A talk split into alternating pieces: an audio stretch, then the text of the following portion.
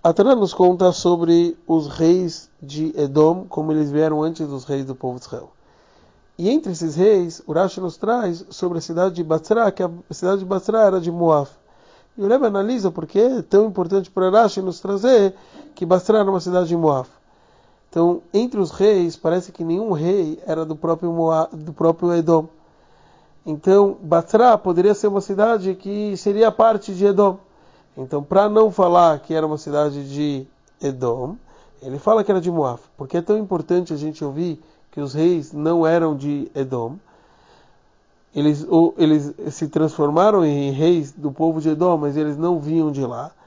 Porque a gente sabe que está escrito que Edom, que Esav, Hashem tinha garantido que ele vai trabalhar e, e vai estar nulo perante o Yaakov. Então, sobre, sobre isso, o Rebbe também analisa uma outra pergunta.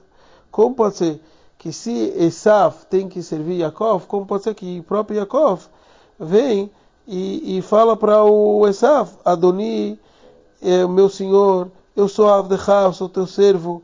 Teoricamente, ele está indo contra essa promessa divina, que Edom que tem que servir Yaakov, e não o contrário. Então aqui a gente entende que Yaakov ele estava vindo trabalhar com Edom. Então por isso que ele usou essa linguagem para trabalhar e refinar o Edom.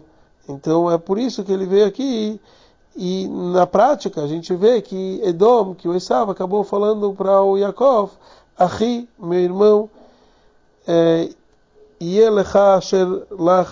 vai, ter para você aquilo que é teu. Quer dizer, ele, ele aceitou e concordou que as brachot são de Yaakov.